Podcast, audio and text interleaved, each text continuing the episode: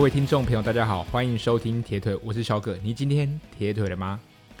上个周末呢，因为台北的天气还是非常非常的不好，就是几乎整天都是在下雨的状态，所以就跟几个朋友呢约骑西进五岭。其实过去我没有参加过西进五岭的比赛，那公路车的比赛平常也比较少参加，已经很久很久没有参加单纯的公路车比赛。那我印象有。的话，我觉得是前几年有一次比东进五岭的 KOM，不过那时候没有追求成绩，就是单纯完赛，然后体验比赛为主这样子。那过去我西进的印象呢，只有一次，那那一次也是没有特别要拼水帽的成绩，就是骑公路车，不过那时候骑的是平把的公路车，然后就跟一位学长呢就这样子慢慢的骑上去。那这次西进五岭，我大概花了六个小时的时间，那就是骑到上面，然后再滑下来。那含休息，总共六个小时。对，那这次的训练呢，主要是针对十一月底的 FXT 来做训练。毕竟除了台北的天气比较不好之外，那五岭是一个可以做长距离连续爬升的一个路线，所以我觉得是非常不错。那因为东半部也在下雨，那再加上，嗯、上个月因为地震以及连日的雨势的关系，所以很多的地方其实路况都不是很好，所以最后还是选择了五岭当做我们周末长距离的一个训练。那其实这个行程算是决定的蛮匆促的，所以礼拜五晚上才开车下去，然后在那边住了一个晚上，礼拜六起。然后骑完，我们大约花四个小时多，四个小时出头，然后再上到顶端，中间就修了一次的 seven，就是普里的最高的那个 seven。然后我自己总共带了三包胶，都全部吃完。我自己觉得带的有点少，不过以如果不拼成绩这样子的话，我觉得还算 OK。那在顶点拍完照之后，我们就接着下滑。那这一次整个骑下来，我觉得。自己的状况还算 OK，那不过呢，我终于知道为什么大家说西进武岭要破三那么难，因为骑下来我算了我的骑乘时间，大概落在三个小时二十五分。那尤其是冤风过后的那一段路，我觉得爬得非常非常的痛苦，所以我自己觉得要在三小时三十分之内完成应该不是问题。那如果要挤进三小时十五分内，就要。特别花一番功夫，所以那些西进武岭能够骑进三小时的内，真的是非常非常的佩服。然后他们真的是神人的等级。那一般来说，如果拿跑步跟单车来去相比的话，假设你西进五岭的成绩是三个小时，那我觉得换算成马拉松跑步的成绩，大概接近是两小时四十分到两小时四十五分。也就是说，如果你全马大约是三小时的实力，那你西进五岭的成绩大概可以落在三小时十五到二十分之内。那这个就是，呃，你可能在你的训练的比例调整上面，你可能要自己去抓一下。对，有些人可能单车比较好的，他他可以是就会假设他跑步跑三三个小时，那可能他脚踏车比较好，那他西进五岭的时间。大概可以就在三小时十五分这样子。那现在这个时间点骑五岭，其实早上五点半天气其实还没有到那么天亮，对。不过车子还没有太多。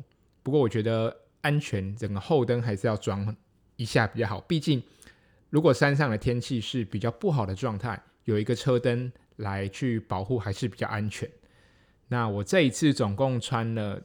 呃，里最里面是紧身衣，然后一个长袖的车衣，最后带了一件背心跟防风外套。我觉得这样就非常非常的够，因为整个路段上面只有最后的天堂路有遇到一点飘雨，然后风比较大的一个状况。那在下坡之后，过了冤峰之后，整个天气来说就非常非常的好。那其实我觉得最累的其实不是骑车啦，最累的是你骑完车还要开车回台北。我觉得是整个训练下来，我觉得最累的一个过程，这样子。那来谈一下，其实我自己觉得从 Kona 比赛回来到现在，要准备重新投入一个 FXT 的训练，我觉得不容易。当然，如果说要算投入 FXT 的训练嘛，我觉得也不太算。毕竟整个周期来说，并没有非常非常 focus 在 FXT 的准备上啊。毕竟我的 FXT 的目标就是以完赛为主，那并没有说要追求什么样的成绩。毕竟第一个我自己过去没有参加过 FXT 的经验，那第二个。因为我知道自己准备时间上的关系，所以也不把这个比赛当做一个目标赛事。那我的，我给自己的一个要求就是能够平安的，嗯，能够站在合欢山的主峰上就好了。对，因为这个算是不是一个人的比赛，对，FXT 是一个团体的比赛。你就算你一个人一个选手，你的体能体力再好，你没有后勤团队的一个支援，那你也是没有办法。上到最后的一个终点，这样子。那 FXT 对我来说，虽然现在距离比赛只剩仅仅不到三十天的时间，那我觉得最困难的并不是训练，毕竟，嗯、呃，敢报名 FXT 比赛的人，大多数都具备一定的呃体能基础，或者是铁人三项的一个经验。那在这场比赛准备来说，我觉得基基本上，如果呃平常或是这几年来你累积。够你的体力、你的耐力是够的，要完赛基本上都不是什么问题。那我自己觉得最困难的部分还是在事前的准备工作上面。那尤其是一些呃单车啊，或者是说防寒衣物的准备，还有跑步的一个装备，跟过去准备一般的二二六来说是非常非常的不一样。那我自己在训练上面反而比较佛系，像我自己，像我每次到这段时间，我会回顾。我去年同一个时间，我自己的状态大概到哪边，可以稍稍微的做一个比较，这样子。那我去年这个时候还在一直骑脚踏车，因为去年我在准备台北马的半马，所以十一月还是几乎以骑脚踏车为主。那那时候我觉得骑车状况很好。那我觉得现在可能多多少少还受到就是 Kona 比赛回来，可能也跟那时候。呃，确诊比赛的关系，所以体力消耗上来说也比较大，对，这样多多少少会影响。然后比完一个 Kona 比赛回来，难免在心态上面也会松懈。那在这样子的一个林林总总的原因加起来，我觉得对于准备 FXT 来说，稍微有有一种呃心有余而力不足的一个感觉，这样子。对，那现在比较担心的是一些路况上的一些管制。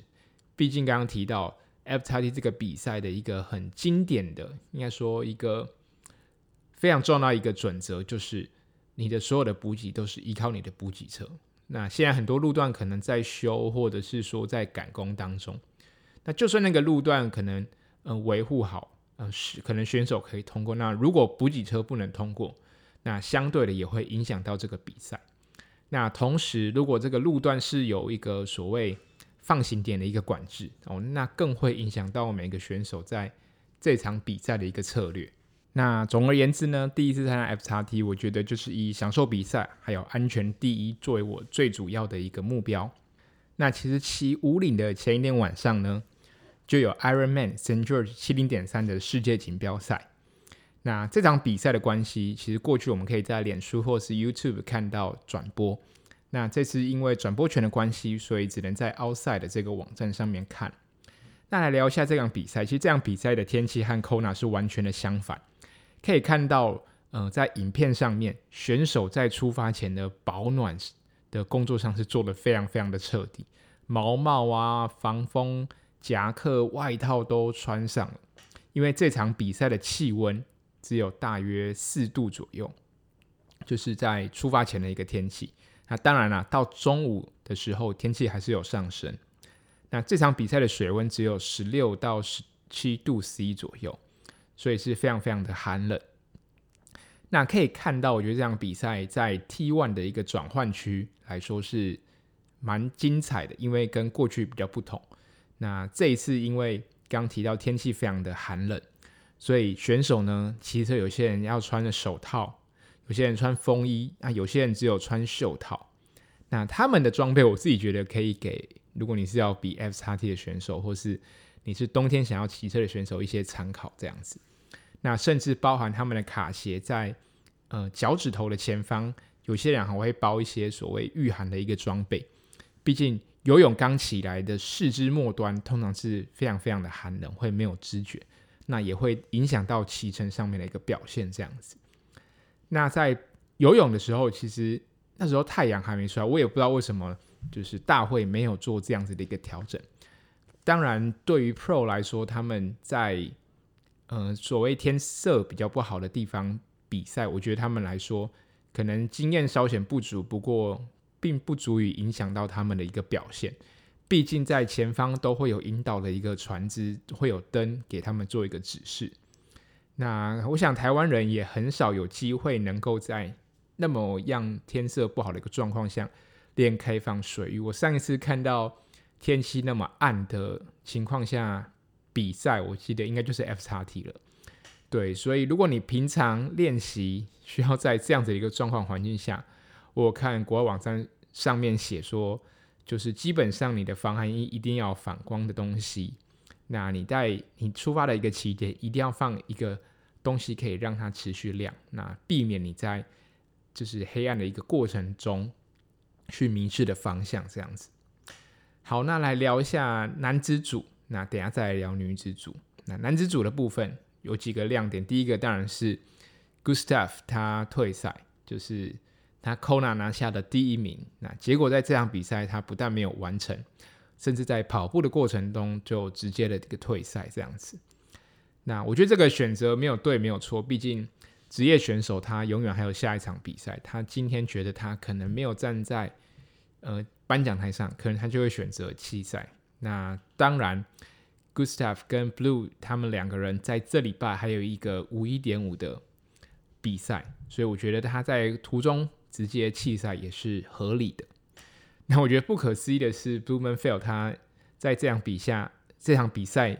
之下拿下了冠军，所以他等于现在是 World Triathlon 的冠军，又是奥运的金牌，也是 Ironman 七零点三跟二二六的冠军，同时也是 Ironman 二二六的纪录保持人。他身上背负着太多太多的一个 的荣耀，这样子我觉得非常不可思议。那我自己觉得他应该非常非常想在前几个礼拜的 Kona 拿下第一名，可惜被 Eden 拿走了，这样子。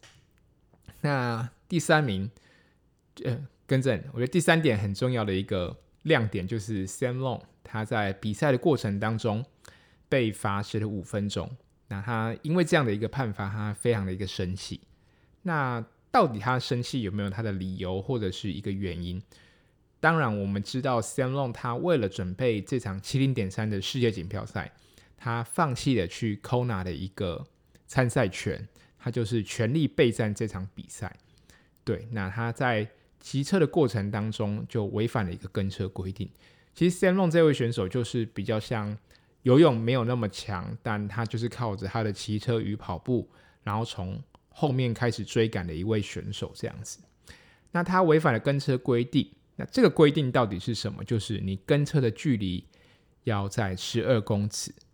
那后方的选手必须在二十五秒之内退出十二公尺外，或者你选择超越，否则后方的人就会被判罚时。这样子，也就是说，Sam Long 他超越了一个选手，那他要在超越下一个选手的时候，他有犹豫，那这个犹豫的时间超过了二十五秒，那他在这个时间之内，如果距离前方的选手，是在十二公尺内，那他就是必须要被判罚时。那这样子一个过程当中，其实网络上有影片，大家可以去看。我自己认为是觉得说裁判判的是还算合理可行的，对，并没有需要生气的理由。对，不过选手在当下会有情绪的反应是可以知道。不过如果 Sam Long 他自己回去再重新检视一个影片，或者是裁判对他的判决，我觉得他应该是可以理解这样子。那我当然想聊的，并不是指就是跟车这个规定这样子。那我自己觉得有些规则，它像这次就提到，它有是有个秒数嘛。那像其实很多运动类，尤其是球类运动，像棒球，那投手跟打击的人，他都有时间限制。你垒上没有跑者的时候，你投手有规定在时限内要投出来。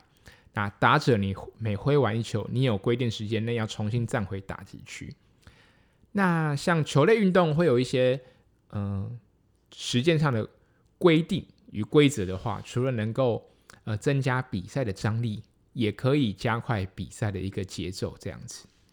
那我知道耐力运动的一个本质跟球类运动是非常非常的不一样，不过他们竟然都是可以成为一个比赛，代表这个竞技的舞台是有些还是可以相互比较的。那我自己觉得，你既然是一个职业选手，然后又是一个世锦赛、世界锦标赛等级的，那在这样子的一个舞台上面去参加投入比赛，其实很多时候的判断跟你做出来的行为，其实都是在短短的几秒之内。尤其像电竞比赛，他那个所有的键盘跟他思维跟他的逻辑。可能就是在短时间内，甚至一秒不到的时间内就要判断，所以这样子的一个时间对比，把它放在铁人三项这样子的一个项目来说，我觉得以职业选手来说，我觉得给二十五秒，我觉得还稍显宽裕。毕竟这是一个职业的舞台，你要让这个比赛能有更有张力，我觉得二十五秒，因为这个规定其实是职业选手跟一般的分龄选手其实都是一样的，那后面会不会修正我不知道，但是我只是想说，嗯、这很多的判断，其实在职业竞技场上很多都是不到一秒。那这个规则给了二十五秒，一定有它的原因。那如果这个规则它设定出来，你就是必须要遵从。那甚至我觉得这个二十五秒还稍显宽裕一点，对职业选手来说。OK，那我想要再提的就是，我觉得规定一定有它的原因。那一个成熟或者是有头脑的一个选手，他并不应该把规则视为一个来限制选手的一个因素，而是应该懂得去把玩这些游戏规则。你懂得这些游戏规则之后，你可以把它运用成一种战术。对，就像这个规定，跟车距离十二公尺啊，后方选手必须在二十五秒内退出十二公尺外。那这也这样子也可以成为选手之间的一个战术，这都是在玩一个心理战。对，我觉得这个东西，如果你懂得善用，当然看起来可能会像是一种在玩小心机或是内心戏的感觉。不过，这个竞技场，这个运动赛事场，本来就是在。除了比体力，更是比脑力的一个过程，这样子。好，那我最想提到的就是，其实七零点三的这个比赛呢，其实它的强度跟张力慢慢跟奥运距离就是慢慢的靠近，因为这个样子的一个距离，其实是五一点五的选手以及二二六长距离的选手一起的共同的一个战场，所以等于这里的参与七零点三的优秀选手非常非常的多。那也可以看到，呃，七零点三的一个赛事当中，你想要取得优胜，你必须要注重到更多的细节，像是转换区的一个秒数，你要去能懂得尽量去压缩。那可以想知，五一点五比奥运距离的选手在转换区的表现上面，通常会比二二六的选手来说还要来得好。那你的策略或是你使用的一个器材，我觉得都会必须要考虑的更周延，尤其像二二六的比赛，我觉得撇除这次 Kona 不讲，像大部分的二二六比赛，其实很少看到选手能够跑在就是肩并肩并肩的一个画面。但是五一点五或是七零点三的这样子的一个比赛，渐渐的可以看到在呃跑步赛段或者是单车赛段上，就是你来我往的一个过程这样子。那最后我想强调的是，七零点三的这个项目，还是必须你都要在一个水准之上。你不会说你游泳就是不好，然后想靠后面两项来弥补。我觉得你三项都必须在一定的标准上，才有机会拿下胜利。这样子。OK，聊完了男子组，来聊一下女子组的部分。OK，我觉得女子组蛮多可以分享的。第一个，首先是 Taylor Knibb，他几乎没有悬念就拿下了冠军。他的游泳是在第一集团上岸，那他的单车的时间比一般的选手快上了整整六分钟，所以他除了游泳厉害之外，他的单车更是碾压了其他对手这样子。那过去可以看到 Taylor Knibb 他其实是一个从公路车，然后加休息把的一个装备，到因为他就是成名了嘛，那他也在几个七零点三拿下冠军之后就有赞助商，那他就赞助商就给他了一台三铁车，那可以看到 Ternib 他在三铁的一个姿势上面，比他过去。只有公路车加休息把来的可能更优异，对，他把这个三铁车发挥的更淋漓尽致。毕竟，呃，在公路车上，先不论空气阻力啊那些空气力学，光一些补给或者是一些饮水系统方面，还是做的会比公路车公路车还要完善这样子。对，毕竟如果你有一些前置水壶或者是内装的一个水壶，你就省下很多。拿水壶喝水的一个时间，那在喝水的时候，多少会受到风阻的影响，这些都会影响到职业选手的一个成绩。那对比一下这一场第五名的 Flora Duffy，那 Flora Duffy 他是以五一五为主，那他也是去年的奥运冠军。那可能也是因为 Flora 他还是比较把重心放在奥运距离的比赛，所以他在骑乘。TT 车或者是三铁车上的一个姿势，就不像其他选手来的那么好，这样子。对，你去看他那个姿势，就很明显知道他其实做起来并不太自然。那第四名的 Lucy，他这次受到 Kona 的影响，所以前面两项成绩还看不太出来。不过到了跑步赛段时候，确实能看到他的成绩有受到影响。那来看一下。就是有一篇报道，就是来分析诶女子组这些选手。那从这些前五名的选手当中，我们可以学到什么？好，首先第五名的 Flora，其实她过去其实就跟七零点三这样子一个距离没有什么缘分。他只有在今年一月的时候，在南非赛事中获得了一个优胜。不过那场优胜，他其实赢得也非常的胆战心惊，也就是没有就是很强力的夺冠。而且他在骑自行车的时候，他骑到他他说他坐骨神经会痛，就是并不舒服。所以其实骑 TT 车或是三铁车，其实对 Flora 来说还是非常非常的吃力。那长距离的比赛，其实对 Flora 来说，刚刚提到说呃一月的赛事在南非当中，他获得了优胜。那他在中间原本也要参加两场比赛，那第一次是因为 COVID 关系，他就没有出赛了。那第二次呢，是他人已经飞到比赛赛场，但是他的脚踏车没有跟着他一起到比赛的地方。对，等于是他参加了三三场比赛，有两场是 DNS 完全没有开始的。但是他呃在比长距离的一个比赛，他有一个心得，我觉得还蛮重要，可以分享给听众朋友。他说，他透过长距离的比赛。让他可以了解到，其实在这个比赛的过程当中，因为时间比较长，距离比较长，任何事都有可能发生。对，我觉得这个东西对一个奥运选手来说，真的是会学到一个算是震撼教育吧。对，毕竟时间一长，距离一长，其实很多时间很多事情都会变得不一样。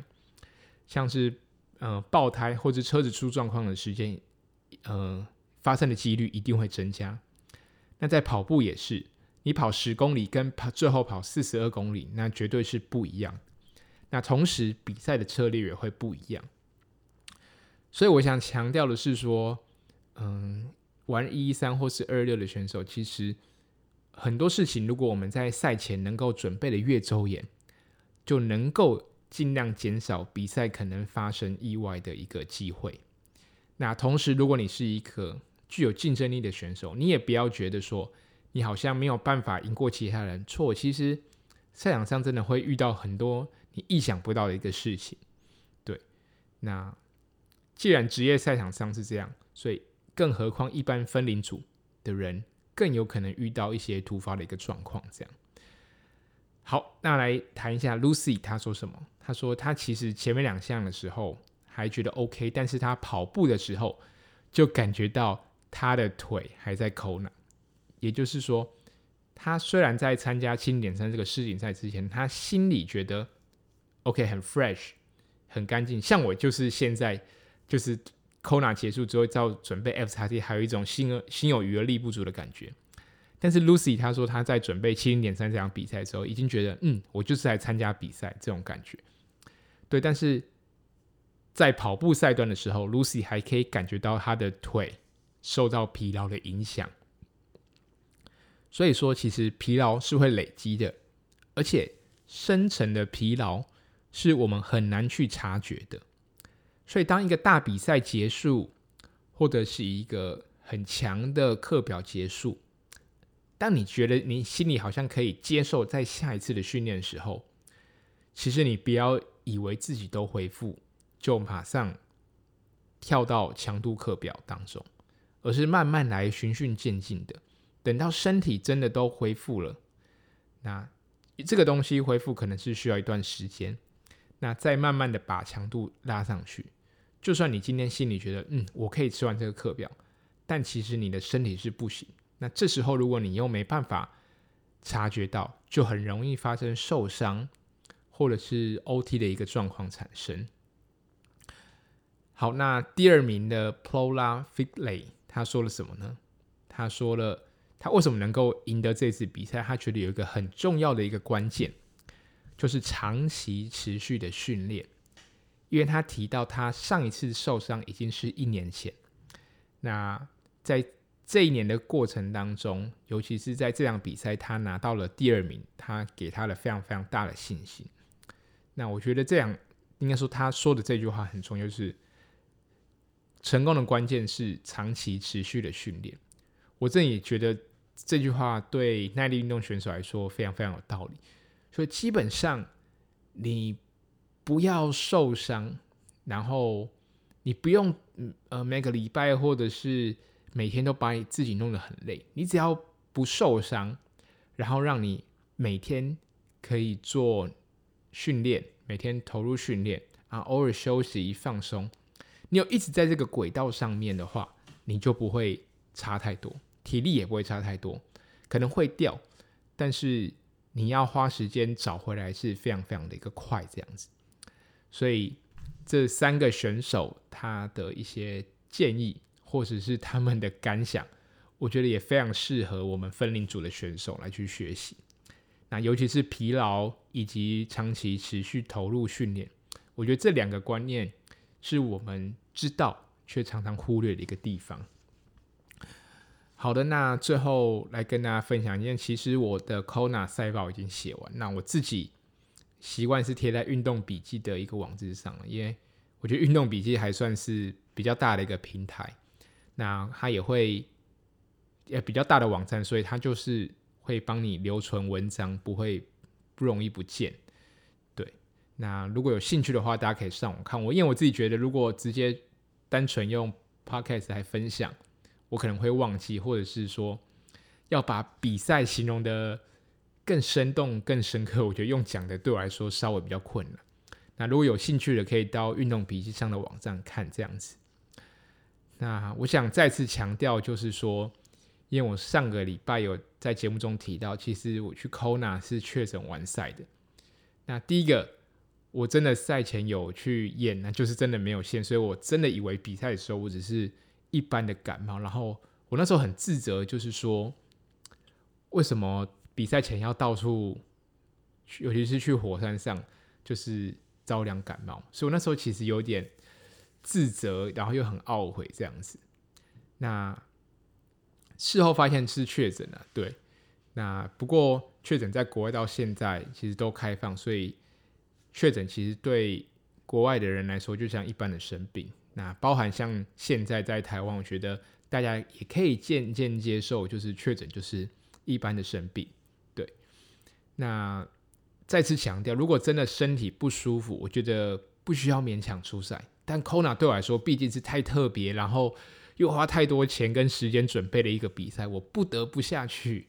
对我们，我们真的没有放弃的理由。至少我需要开始游泳，开始出发，我才知道，嗯、呃，我我必须到哪一步才可以终止这样子。那甚至在比赛前，我有想过我会不会因为这样的一个状态去比赛，然后可能骑脚踏车骑到一半就昏倒在赛场上，然后发生不知道什么样很可怕的事情。这样，其实我都有想过。那我还是出出赛，然后也完赛。不过我觉得这个是一种幸运。那。也是一种侥幸，我可以这样讲，对。所以其实不论在比赛前或者是比完赛后，我还是有一句话想要送给听众朋友，就是其实很多东西都不是很重要。对，你今天训练好，训练坏，你今天有把这个课表做完，或者是没有做完，这个都不重要。重要的就是平安的站在起跑线上才是真的。OK，那。那个脸书的活动也已经完成，那抽奖也抽出来，那在听众下面留言的我也都有回复了，对，那也感谢大家支持这样的一个活动，也主要还是希望能够，我知道有很多听众就是支持这个频道，然后也希望你们能够偶尔的浮出水面来跟我互动一下。OK，如果你喜欢我的频道，也欢迎留言在底下告诉我你的心得，或者是。可以告诉我，如果你们台北真的下雨天的时候，你们到底怎么训练？除了训练台，或者是我分享，还有没有一些什么是我没有想到，你们可以教我的？都欢迎在留言告诉我这样子。OK，那我们的节目就下一期再见喽，拜拜。